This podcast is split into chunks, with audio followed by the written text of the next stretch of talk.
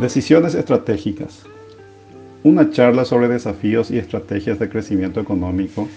me obligó a pensar las opciones para nuestro país, considerando el contexto con sus oportunidades y condicionantes,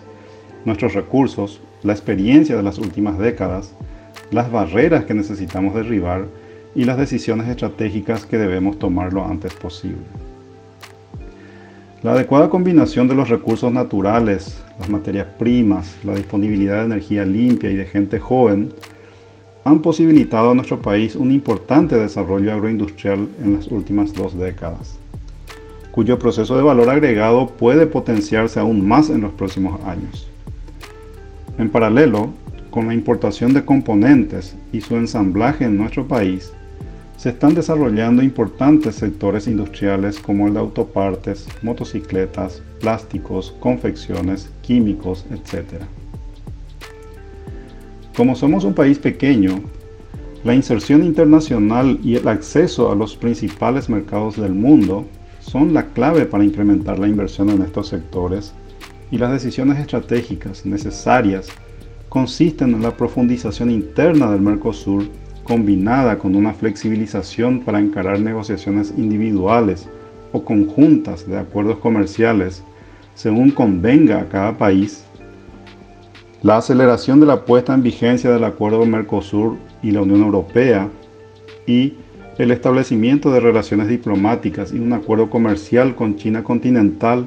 para acceder al principal comprador mundial de commodities como soja, carne vacuna y porcina, celulosa, etc. Por otro lado, los principales obstáculos para el crecimiento están relacionados a la mala calidad de los servicios públicos, como la educación, la salud, la infraestructura de transporte y logística, el transporte público, la velocidad del Internet, la distribución eléctrica, las redes de agua y alcantarillado, la vivienda, etc. El déficit en estos servicios es una desventaja pero al mismo tiempo constituye una oportunidad de inversión para la creación de empleo decente que beneficien a miles de compatriotas. Las decisiones estratégicas en este punto tienen relación con el financiamiento de estas inversiones y de los gastos operacionales incrementales que están relacionados. El margen para endeudamiento público adicional, manteniendo la sostenibilidad fiscal, es muy pequeño luego de las deudas asumidas para enfrentar la pandemia de la COVID-19 y debemos buscar otras opciones. Por suerte, se avecina un hecho fundamental, la revisión del anexo C de la Itaipú Nacional con la cancelación total de sus deudas y la desaparición de sus costos financieros. Dado que las tarifas de electricidad en nuestro país ya son las más bajas de la región, lo más razonable es plantear al Brasil mantener la tarifa actual de Itaipú y crear una renta energética de alrededor de mil millones de dólares anuales para cada país, a ser destinada en nuestro caso a financiar inversiones en las áreas mencionadas.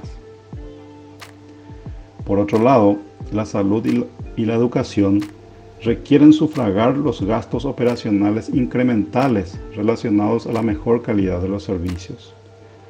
Sin embargo, los contribuyentes están hartos de pagar impuestos que terminan financiando una creciente nómina salarial pública,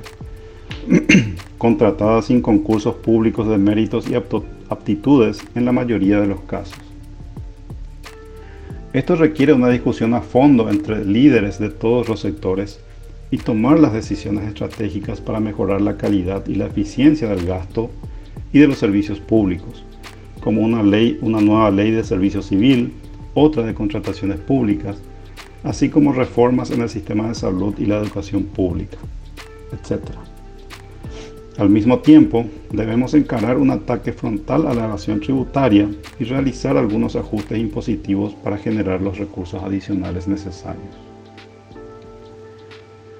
Nuestro país necesita retomar un ritmo de crecimiento económico suficiente para dar oportunidades a una creciente población joven, más educada, así como para mejorar progresivamente los ingresos y las condiciones de vida de los trabajadores en la próxima década. Los líderes políticos, empresariales y sociales deberían dialogar, evaluar, alcanzar acuerdos y tomar las decisiones estratégicas que nos permitan avanzar, porque no hacerlo solo generará estancamiento y un paulatino empeoramiento de la situación social.